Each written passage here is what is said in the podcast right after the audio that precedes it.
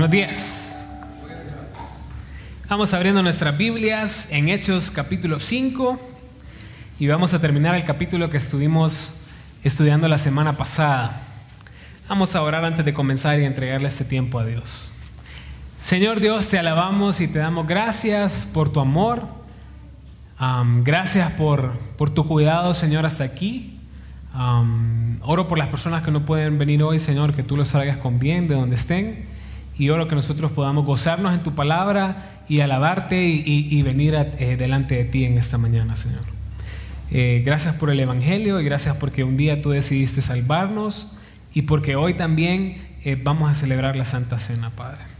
Que seas tú enseñando, Padre, y no yo, Señor, en el nombre de Jesús. Amén.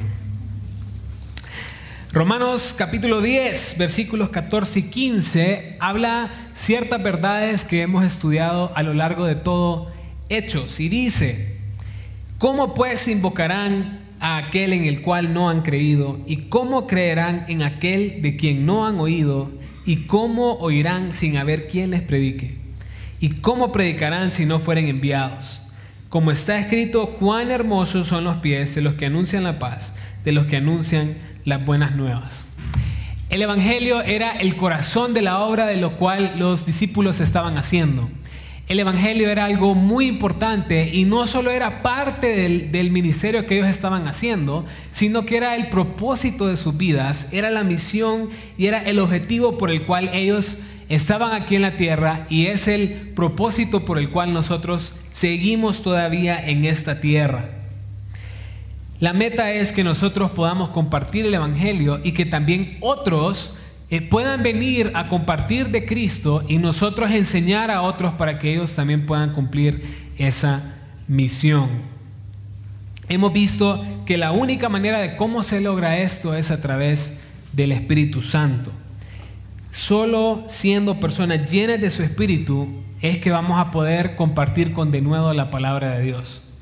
Ahora piensen un poquito en esto, porque una vez que los discípulos estaban llenos de su Espíritu, eso natural en la vida de ellos era ir y compartir el Evangelio de Cristo. Una característica del Evangelio que vive bajo el Espíritu y no la carne es que comparte el Evangelio. Ahora, hemos visto hasta ahorita en, Hechos acerca de la vida de estos eh, discípulos y de estos apóstoles y cómo ellos estaban logrando la misión con mucho éxito. Nosotros podemos ser personas que también podamos compartir el Evangelio eficazmente. 150 personas comenzaron la misión y han alcanzado tantas personas en Jerusalén que ya no se pueden contar. Nosotros también podemos tener ese tipo de evangelismo explosivo que ellos estaban teniendo.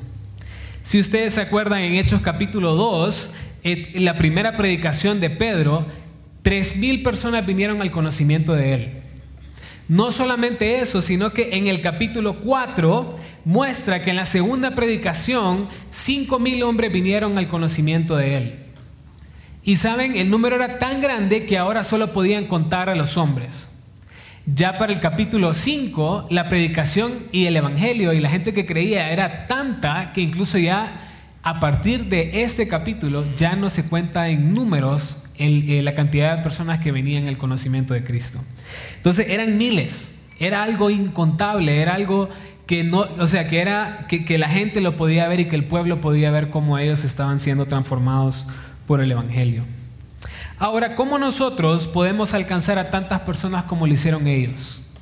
¿Cómo será que nosotros podemos tener esa misma actitud de predicar el Evangelio con valentía y no, y, no temer a nada y continuar haciendo la obra de Cristo por todas partes? Hoy vamos a ver cinco elementos de un evangelismo eficaz. Entonces vamos a ir al primer elemento de un evangelismo eficaz. Vamos a Hechos capítulo 5 versículos del 12 al 16. Y lo primero que vamos a ver es que para tener un evangelismo eficaz necesitamos tener la actitud como la tenían los discípulos. Versículo 12 dice, y por la mano de los apóstoles se hacían muchas señales y prodigios en el pueblo, y estaban todos unánimes en el pórtico de Salomón. De los demás ninguno se atrevía a juntarse con ellos, mas el pueblo los alababa grandemente Y los que creían en el Señor aumentaban más, gran número así de hombres como de mujeres, tanto que sacaban los enfermos a las calles y los ponían en camas y lechos, para que al pasar Pedro, a lo menos su sombra cayese sobre alguno de ellos. Y aún de las ciudades vecinas muchos venían a Jerusalén, trayendo enfermos y atormentados de espíritus inmundos, y todos eran sanados. Entonces, estos tres, e, estos versículos que vemos aquí muestran tres actitudes de los discípulos que ayudan o acompañan a lo que es un evangelismo eficaz. Y esos son de que ellos fueron personas unidas, estaban en unanimidad, tenían buen testimonio y eran instrumentos útiles del Señor. Ahora, el versículo 12 habla de las señales y prodigios y nos vamos a meter un poco más adelante en esto. Pero lo interesante de esto, de cómo los apóstoles y Pedro hacían las señales y prodigios, era de que en este caso Dios le da a ciertas personas a lo largo de la Biblia y a lo largo de la iglesia funciones específicas para la obra del Señor. A veces como iglesia o como personas queremos forzar dones en personas o milagros o sanidades en personas que no tienen este, esta función para el reino de Dios. Si ustedes se fijan cuántas personas habían creído en Cristo Jesús, eran miles hasta este punto. Pero dice que solo los apóstoles en este nivel hacían las señales y prodigios en el pueblo. O sea, Dios había destinado personas específicas para hacer este tipo de función.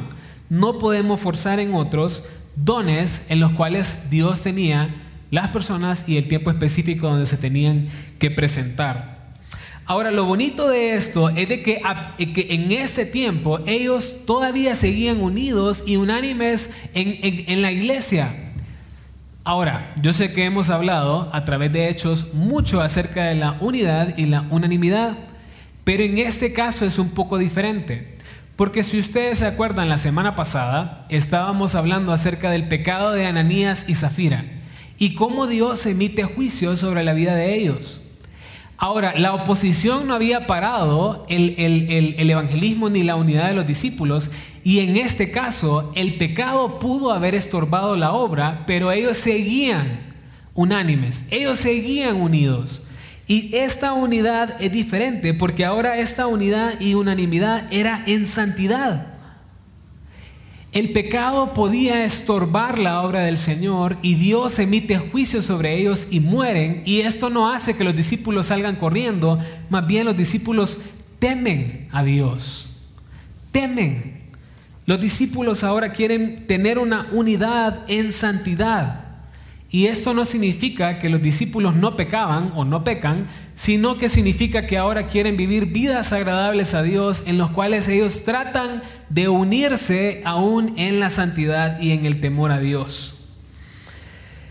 Nosotros tenemos que ser personas que vivan en santidad de manera personal, pero también buscar la santidad colectiva. Y si ustedes se acuerdan en el Antiguo Testamento, cuando Dios le hablaba al pueblo de Israel, Él les hablaba de que como nación ellos tenían que mantenerse en santidad y si alguien estaba en pecado, toda la nación sufría la consecuencia. Al igual nosotros como iglesia también. Nosotros como iglesia debemos eh, personalmente buscar la santidad de Dios, pero también en unidad, en santidad, preocuparme por la vida de mi hermano y si ese hermano está cayendo o está fracasando o está cayendo en algún pecado, nosotros poder ayudarle y poder restaurar su vida también. Es importante en la unidad preocuparme por la santidad de mis hermanos. Versículo 13 habla algo súper bonito también, porque dice de que el pueblo alababa grandemente a estos hombres. Y no solo alababa a los apóstoles o a ciertos discípulos, sino que alababa colectivamente también en la iglesia. Qué bonito es cuando otras personas pueden ver la obra de Cristo en nuestras vidas. Que la gente pueda ver verdaderamente que Dios está orando con nosotros y esto se refleja a través de un buen testimonio hacia otras personas. No solo hacia dentro de la iglesia, sino también hacia afuera, hacia las personas que están en la ciudad o en el mundo también. ¿Qué mostraba buen testimonio? El de nuevo, como ellos predicaban el Evangelio, el buen testimonio, eh, la unidad como ellos estaban, la forma como ellos enfrentaban oposición, eso era razón de ser alabados por otras personas. nuestro testimonio para la gente de afuera es importante para compartir el Evangelio de Cristo, porque eso también refleja que nosotros somos personas que venimos de parte de Dios. Versículo 14 comienza a mostrar el resultado y como habíamos hablado, la gente se agregaba y el número era tan grande que ya no podían ni contarlo. Pero lo bonito de esto es de que ni la oposición, ni el pecado, ni las autoridades podían detener el mensaje del Evangelio de Cristo. Nada lo podía detener y no había persona que podía parar esto que estaba pasando. Versículo 15 y 16 nos muestra el nivel de las señales y prodigios que los apóstoles estaban haciendo. Y lo interesante es de que como todos lo estaban viendo en la ciudad, otras ciudades también se acercaban para poder ser sanados incluso por la sombra de Pedro. Y lo interesante es de que las personas que se acercaban, todos eran sanados. No es que Pedro sanaba a algunos y otros, no, todos los que se acercaban eran sanados. Pedro estaba dejando ser utilizado por el Señor. Y así tenemos que ser nosotros también. Para lo que el Señor nos mande, para lo que el Señor nos pida hacer, nosotros ser instrumentos útiles para el Señor compartiendo su evangelio. El Evangelio era confirmado por señales y prodigios y era confirmado por lo que Dios estaba haciendo a través de Pedro. Miren lo que dice 2 Timoteo 4:5. Cuando Pablo estaba a punto de terminar su ministerio, Pablo le escribe unos últimos consejos hacia Timoteo. Y miren lo que dice 2 Timoteo 4:5. Dice, pero tú sé sobrio en todo soporta las aflicciones, haz obra de evangelista, cumple tu ministerio. Yo creo que esto es algo que los discípulos entendían muy bien, que ellos tenían que ser personas sobrias, apartados del pecado, que ellos tenían que ser personas enfocadas, que soportan aflicción, que predican el Evangelio con todo de nuevo y que cumplan el ministerio de Cristo. Yo creo que ellos entendían muy bien la obra que Cristo les estaba dejando hacer. Y ellos no se desanimaron.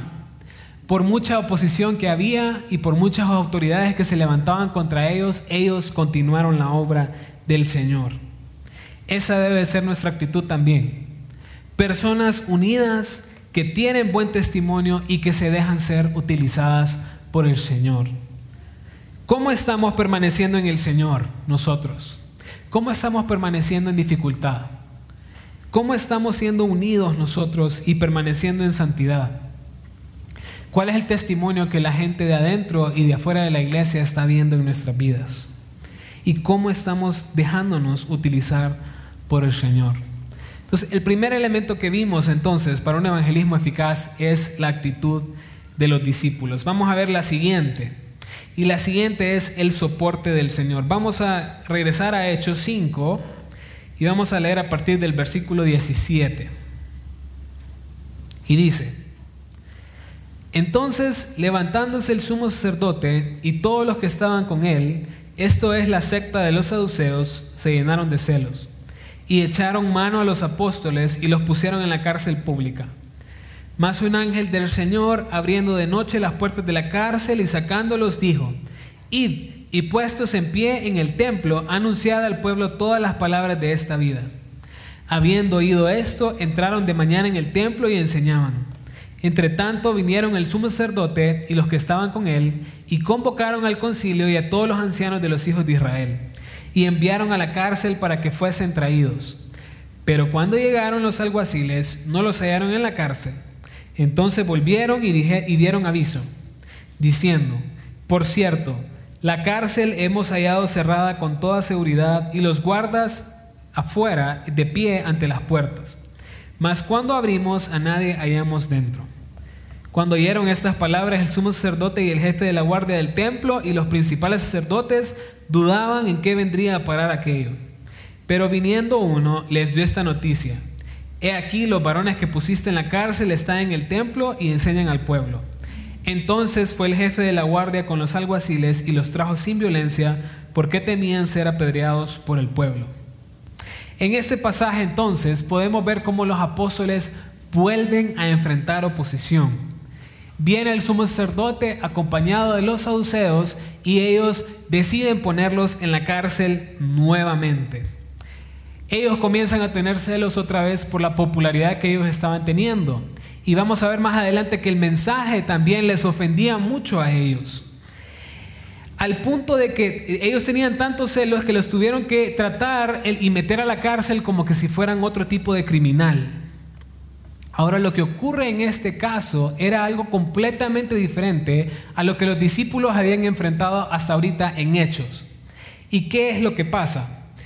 Dios había confirmado su mensaje a través de señales y prodigios, pero en este caso Dios manda a un ángel y hace algo sobrenatural para que la gente pueda ver que ellos vienen de Dios. Ellos son echados a la cárcel y esa misma noche vino un ángel y los sacó de ese lugar.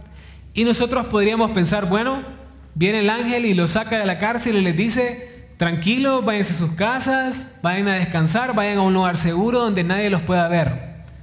Pero ¿qué es lo que les pide el ángel que haga? Les pide más bien que continúen haciendo la obra de predicar el Evangelio. Les piden que, que, se levanten en el templo y que la gente pueda ver y que la gente pueda seguir escuchando el mensaje de Cristo. Dios en el versículo 20, a través del ángel, les dice que esa es la misión que ellos tienen que hacer. No es tiempo de que ellos estén en la cárcel, sino que es tiempo de que ellos sigan hablando la palabra de Dios. Nada puede tener el ministerio de los apóstoles de predicar el Evangelio. Y en el versículo 21 es impresionante que ellos eso es lo que hacen. No se detienen, predican el Evangelio y se van al templo y obedecen lo que Dios les dice. Ahora, ¿no creen que esto es algo increíble?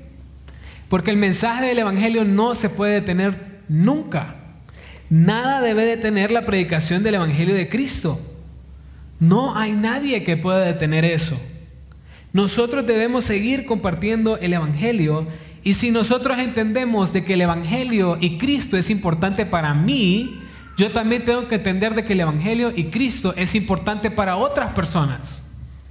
Y si yo entiendo la urgencia del Evangelio que otros necesitan conocer de Cristo, yo voy a hablar y, voy, y no me voy a detener de compartir de Él hacia otras personas.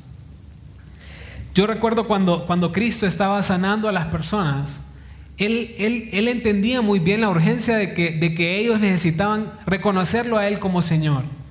Por ejemplo, cuando, cuando bajan al cojo del techo de la casa donde Jesús estaba, lo primero que Jesús le dice es, tus pecados te son perdonados. No era tan, o sea, sí es importante que el cojo se levantara y caminara, pero era más importante la condición del corazón del cojo, de que él tenía que escuchar el Evangelio y recibir a Cristo.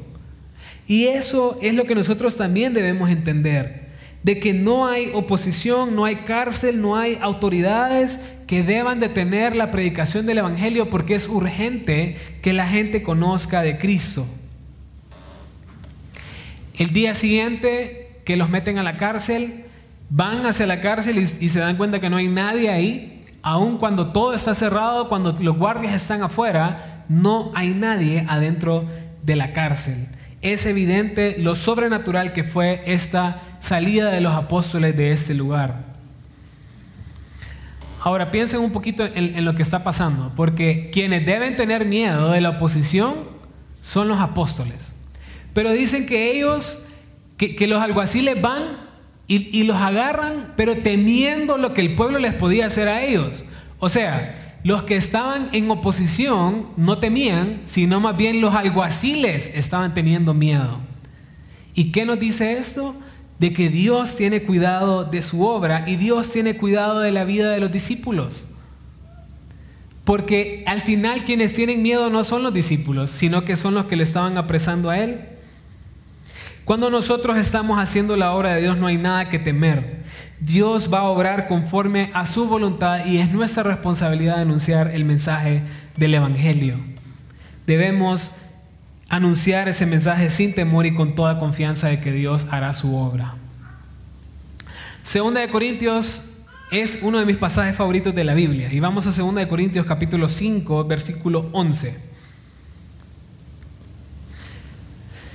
Segunda de Corintios 5, 11 y dice, conociendo pues el temor del Señor, persuadimos a los hombres, pero a Dios le es manifiesto lo que somos y espero que también lo sea a vuestras conciencias. Miren lo que dice el pasaje. Ahora que nosotros conocemos el temor a Dios, persuadimos a otras personas. Persuadimos porque entendemos lo que al final va a pasar con nuestras vidas. Si nosotros no tomamos una decisión por Cristo, vamos a pasar por un juicio. Si las personas no vienen al conocimiento de Cristo, van a pasar por un juicio delante de Él. Si nosotros entendemos el temor de Dios, vamos a persuadir a otros hombres a que teman también a Dios. Por eso es importante de que nosotros hablemos la palabra de Dios. Es triste cuando personas que vienen al conocimiento de Cristo deciden guardarse el mensaje y no hablar a otras personas acerca de Él. ¿Qué tanto estamos confiando en el Señor en toda situación para compartir el Evangelio de Cristo? ¿Y qué tanto entendemos la urgencia de que otros escuchen el mensaje del Evangelio? Vamos a regresar a Hechos, capítulo 5. Y ahora vamos a ver el tercer elemento. Ya vimos que es importante la actitud de los discípulos, es importante entender de que el evangelismo es bajo el soporte de Dios y también es importante entender la autoridad de Dios como, en la manera como compartimos el evangelio. Miren lo que dice el versículo 27.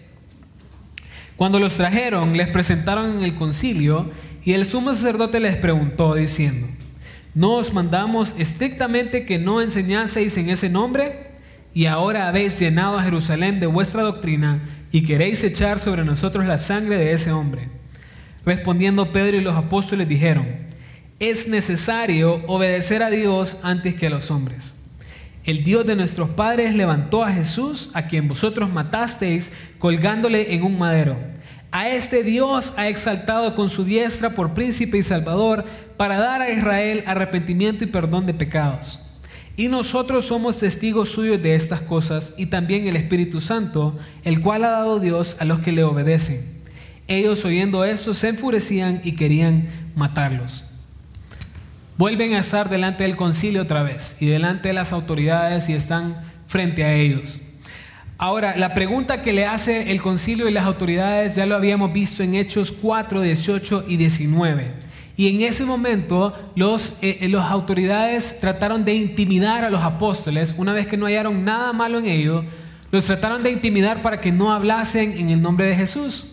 Pero lo que los apóstoles hicieron es dijeron que ellos obedecían a quien tenía la autoridad sobre ellos, que era Dios. Ahora, lo, bonito de esta parte es cómo, los, cómo, los, eh, cómo las autoridades reconocen la labor que hacen los apóstoles. Porque dicen en el versículo 28, y ahora habéis llenado a Jerusalén de vuestra doctrina. Qué, qué, bonito eso, ¿verdad? Porque el hecho de que, de que no todos conocían de Cristo, pero sí todos habían escuchado el Evangelio. Los apóstoles habían hecho la misión. Cristo les dijo que ellos tenían que ser testigos de Él en toda Jerusalén, en Samaria, en toda Judea y hasta lo último de la tierra. Ellos ya habían comenzado por el primer paso. Llenaron todo Jerusalén del Evangelio de Cristo. Ya estaban listos para ir a toda Judea, a toda Samaria y hasta lo último de la tierra.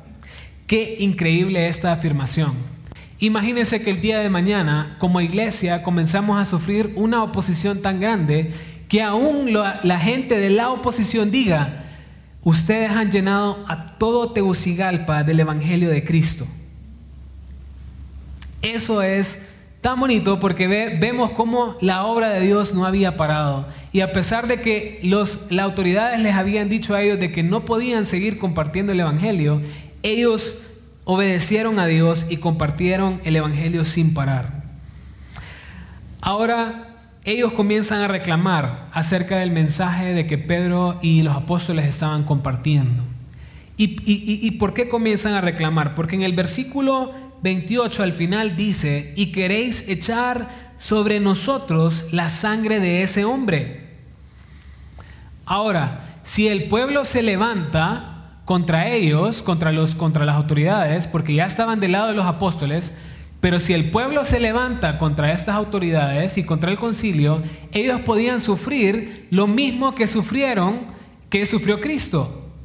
Porque eh, así como ellos decidieron crucificar a Cristo, el pueblo también tenía la potestad de decir, como ustedes crucificaron a Cristo y ya estaban del lado de los apóstoles, ellos también podían decidir crucificar o matar a los del concilio y a las autoridades. Ese es el miedo que ellos estaban teniendo. Porque cuando Pedro predicaba el Evangelio directamente, él decía, ustedes mataron al Cristo y ustedes lo crucificaron a él. Antes de que Pedro comience a predicar el Evangelio, comienza a restablecer que Dios tiene toda autoridad. Y en este caso, Pedro vuelve a predicar el Evangelio, pero lo hace de una manera un poco diferente. ¿Por qué es tan importante recordar la autoridad de Dios sobre los hombres? Si ustedes se recuerdan, hace un par de semanas, vimos cuando Pedro se presenta delante de Anás y Caifás. Ahora, Caifás creía que al, que al crucificar a Cristo en la cruz, entonces él estaba haciendo la obra de Dios, que él lo estaba haciendo bajo la autoridad de Dios. ¿Por qué? Porque él creía que Cristo tenía una doctrina falsa. Y si Cristo tenía una doctrina falsa y el pueblo creía en él, entonces iba a caer juicio sobre todo Israel. Por eso él creía que estaba haciendo todo bajo la autoridad de Dios. Ahora Pedro le recuerda que esa Dios que más bien le está dando la autoridad a él de compartir el Evangelio, ese mismo Dios levanta a Jesús y lo resucita. Y no solo eso, lo pone a su diestra como príncipe y salvador de Israel de sus pecados. Todos somos testigos de estas cosas y no solo eso, eh, el Espíritu Santo está sobre aquellos que le obedecen. La manera como Pedro comparte el Evangelio esta vez es exaltando la autoridad y el señorío de Cristo. Dios es quien tiene toda autoridad. Y ustedes decidieron crucificar a Cristo, pero Dios tiene mayor autoridad sobre ustedes. Y ese hombre que ustedes crucificaron es el príncipe que tiene toda autoridad en esta tierra. A quien tenemos que obedecer es a Cristo. Y si ustedes obedecen a Cristo, tienen el Espíritu Santo dentro de ustedes. Eso es lo que Pedro estaba tratando de exaltar. Ahora lo que Pedro muestra en esta parte es algo súper controversial para ellos. Porque en el Antiguo Testamento el Espíritu Santo venía solo sobre los hombres ungidos de Dios. Y venía en momentos específicos para hacer una obra específica para Dios. Y en este caso Pedro está diciendo que ese Espíritu Santo en el cual venía sobre los ungidos estaba sobre aquellos que le estaban obedeciendo, predicando el Evangelio. ¿Qué está diciendo esto? de que los que tienen salvación somos nosotros, que estamos aquí delante de ustedes, y ustedes como judíos no tienen el Espíritu Santo, no son salvos. Y esto era algo muy controversial para ellos. Ahora, ¿será que Pedro está hablando de una salvación por obras? Porque está hablando de obediencia para tener el Espíritu Santo. Claro que no. Está hablando de que somos salvos por gracia, por medio de la fe, pero que si ustedes verdaderamente obedecen a Dios, esa es una señal de que el Espíritu Santo mora en ustedes. Porque la única manera de obedecer a Dios es ser un hijo de Dios que vive en base al Espíritu y no en base a la carne. Lo natural de una persona que vive bajo el Espíritu Santo es obedecer a Dios, compartir su evangelio, obedecer sus mandamientos. Vamos a ver cómo lo dijo Cristo en estos dos versículos que son bien comunes. Juan 8:44 y Mateo 7:21 al 23.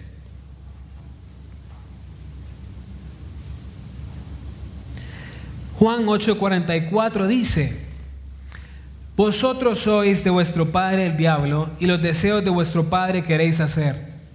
Él ha sido homicida desde el principio y no ha permanecido en la verdad porque no hay verdad en él. Cuando habla mentira de suyo habla porque es mentiroso y padre de mentira. Mateo 7, 21 al 23 dice, no todo el que me dice, Señor, Señor, entrará en el reino de los cielos, sino el que hace la voluntad de mi Padre que está en los cielos. Muchos me dirán aquel día, Señor, Señor, ¿no profetizamos en tu nombre? Y en tu nombre echamos fuera demonios, y en tu nombre hicimos muchos milagros, y entonces les declararé, Nunca os conocí apartados de mí, hacedores de maldad.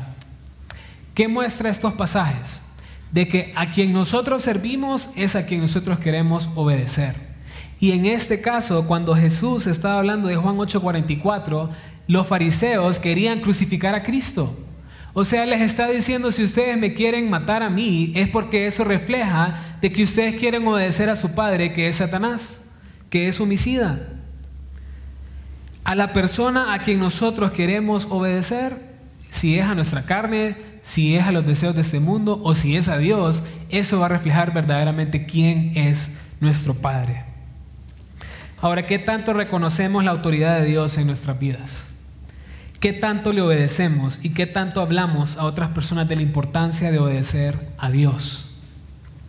Vamos a ver el cuarto elemento entonces. Vamos a regresar a Hechos 5. Y el cuarto elemento acerca de un evangelismo eficaz es la continuidad de la misión.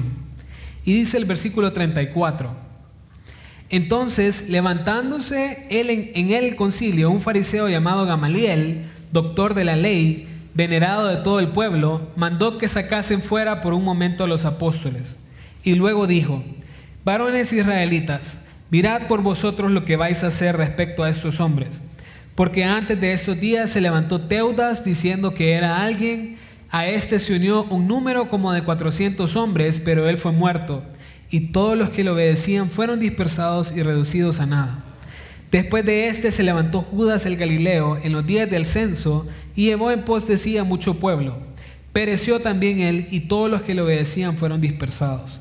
Y ahora os digo, apartaos de estos hombres y dejadlos, porque si este consejo o esta obra es de los hombres, se desvanecerá.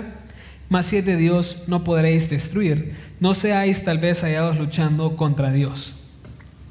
Ahora se levanta un hombre muy respetado por los del concilio y también un hombre muy venerado por los del pueblo. Y este hombre es Gamaliel. Y vamos a ver un poco más de él cuando hablemos de Pablo. Pero este hombre comienza a dar una historia acerca de dos hombres que se habían levantado y que tenían seguidores. Uno era Teudas y otro era Judas el Galileo. Ahora, estos hombres no sabemos qué tipo de doctrina tenían o, qué tipo de enseñanza hacían, pero sí sabemos que tenían un número de seguidores. Y este número de seguidores, una vez de que ellos mueren, ya se disipan y la obra se termina. Ahora Gamaliel les da el consejo y, en su mente parece que hay un nivel de duda. Y dice que si esto es de Dios, esto va a continuar y si no es de Dios, esto va a perecer. Ahora, hasta este punto yo creo que era muy evidente que la obra de Cristo era algo real. Cristo ya había muerto y la obra seguía. Después vienen los apóstoles y, tienen cierto nivel de oposición y la obra sigue. Hasta el punto de que el número de creyentes era incontable. O sea, ya era evidente de que esta obra no era de hombres, sino que era algo de Dios. Ven cómo ellos tenían mucho de nuevo a pesar de todo lo que ellos había pasado, a lo que estaban pasando, y vemos cómo Cristo y el cristianismo no se iba a disipar o se iba a destruir. Yo creo que Gamaliel ya estaba viendo algo real en Cristo Jesús, pero por su doctrina él todavía no quería reconocer a Cristo como el Mesías. La realidad es que la Biblia habla mucho acerca de la permanencia y la perseverancia de su palabra y de sus discípulos. Vamos a ir a 1 Corintios 15, versículos 1 y 2.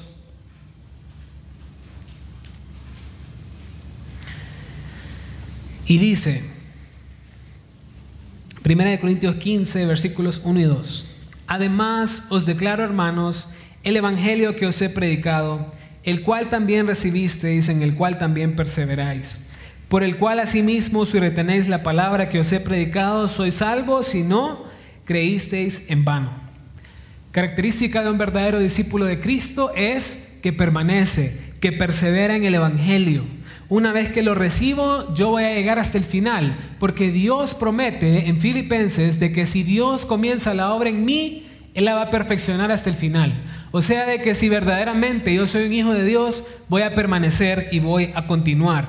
O sea que lo que Gamaliel estaba hablando no era algo descabellado, porque él estaba diciendo, si eso es de Dios, va a permanecer. Y así es, cuando algo es de Dios, permanece y persevera. Si ustedes se acuerdan, en la vida de Pablo, cuando Pablo iba a predicar el Evangelio por diferentes lados del mundo, las personas a veces quedaban tristes cuando Pablo se iba. Pero porque Pablo se iba, eso no, significaba que la obra iba a terminar. Ellos continuaban predicando el Evangelio. La obra nunca se paró. porque eran verdaderos discípulos de Cristo Jesús. Ahora Gamaliel les da una advertencia y dice que déjenlos mejor, porque no seáis hallados, no seáis tal vez hallados luchando contra el Señor. Tengan cuidado, porque si ustedes, eh, si esto es de Dios, ustedes se están oponiendo a Dios y Dios les va a pedir cuentas por eso. Característica de que algo es de Dios es que y que el Evangelio es algo verdadero es la perseverancia de sus obras y los discípulos. ¿Cómo estamos entonces perseverando en el Señor? ¿Cómo estamos perseverando en servir a Dios, en leer su palabra y en vivir una vida agradable a Él? El último elemento que vamos a ver está en el versículo 40 del capítulo 5 de Hechos. Y este es el gozo de los discípulos. Versículo 40 dice, y convinieron con él y llamando a los apóstoles después de azotarlos, les intimaron que no hablasen en el nombre de Jesús y los pusieron en libertad. Y ellos saliendo de la presencia del concilio, gozosos de haber sido tenidos por dignos de, padecer afrenta por causa del nombre. Y todos los días en el templo y por las casas no cesaban de enseñar y predicar a Jesucristo. El primer elemento que vimos fue la actitud de los discípulos. Las otras tres, que tiene que ver con las señales, la autoridad y la preservación de su obra, son cosas que Dios va a hacer para manifestar que es algo verdaderamente de Él. Pero también la actitud de los apóstoles, la actitud de los discípulos, el gozo con que ellos mostraban, eso reflejaba verdaderamente que ellos venían de parte de Dios. Que nosotros servimos a Dios por amor y no lo servimos por obligación. Los azotan los intiman nuevamente y vemos la actitud de ellos que es de gozo, que es de gozo al ponerlos en libertad y al sufrir oposición por Él. Son gozosos porque son tenidos por dignos de parecer afrenta por causa del nombre. ¿Qué tanto nos gozamos en la oposición nosotros? Muchas veces cuando nosotros sufrimos oposición que no se acerca al nivel de oposición que tenían ellos, pensamos que se nos cae el mundo. Pero ellos, enfrentando esta oposición, estando en la cárcel, salen gozosos del concilio, de que son dignos de padecer afrenta por Dios. ¿Por qué? ¿Por qué salen gozosos? Y yo creo que es porque cuando entendemos lo que Cristo sufrió por mí y de que ahora yo estoy sufriendo para que otros puedan venir a sus pies, eso va a traer gozo. De que yo también soy parte de eso de que yo también estoy viviendo como Cristo me pide y que la obra del Señor no es gravosa como a veces pensamos, sino que es de mucho gozo para nuestras vidas. Al final, ¿qué hicieron los discípulos? ¿Se detuvieron? No.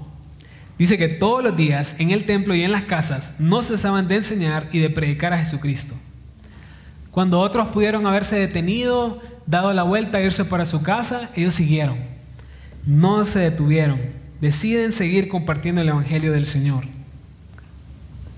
¿Será que la oposición trae gozo a nuestras vidas? ¿Será que verdaderamente estoy padeciendo afrenta para el Señor? ¿Será que estoy dispuesto a tener una actitud similar a los discípulos en predicar el Evangelio a todas las naciones sin temor a lo que pueda ocurrir o a las consecuencias? Los primeros discípulos tenían muchas características que nosotros podemos imitar. Dios sostiene su obra y la predicación del Evangelio no se puede detener. Es más, nadie la puede detener. Nosotros debemos ser personas dispuestas a vivir una vida agradable a Dios, a dar nuestra vida para que otros conozcan el Evangelio, a ser unidos a pesar de la, a pesar de la oposición y de cualquier obstáculo a la obra, a ser instrumentos útiles al Señor a tener un buen testimonio hacia otros y a tener gozo en medio de la prueba. Todas estas características, principalmente eh, eh, el hecho de llevar el Evangelio eh, con todo de nuevo y con toda valentía, es lo que va a traer un Evangelio eficaz. ¿Saben cómo se logra todo esto? No por nuestras fuerzas, sino dependiendo del Espíritu Santo, dependiendo del Señor en todo y dejando que Él nos use. No pongamos obstáculo a la obra de Dios en nosotros. Acerquémonos a Él y veamos lo que Dios hace en nuestras vidas. 150 hombres se reunieron en Hechos 2 en una casa a predicar y, ellos reciben el Espíritu Santo y salen a predicar el Evangelio, al punto de que llenaron todo Jerusalén del Evangelio de Cristo. Imagínense que eso puedan decir de nosotros, de que como iglesia llenamos todo Tegucigalpa del Evangelio de Cristo. Y no solo eso, después, todo Francisco Morazán, todo Honduras y todas las naciones. Así debemos ser nosotros que nosotros podamos imitar las características de los primeros discípulos y hacer la misión que Cristo nos ha dejado sobre su tierra. ¿Queremos un evangelismo eficaz? Imitemos la actitud de los discípulos. Confiemos en la obra del Señor a través de nosotros. Obedezcamos a la autoridad de Dios. Perseveremos en cualquier situación y gocémonos de su obra. Oremos. Señor Dios y Padre, te alabamos y te damos gracias por esta mañana. Gracias por tu evangelio, porque a través de él somos salvos, Padre. Gracias por la obra de Cristo en la cruz, que sin esa obra tampoco estaríamos aquí, Señor. Señor, que nuestro propósito sea hablar de ti y alcanzar a otros para ti, y que nos gocemos haciéndolo, Señor, en obediencia hacia ti, Padre. Gracias por tu amor hacia nosotros, que nosotros podamos también eh, eh, eh, hacer las cosas con amor para ti, Señor. En el nombre de Jesús. Amén.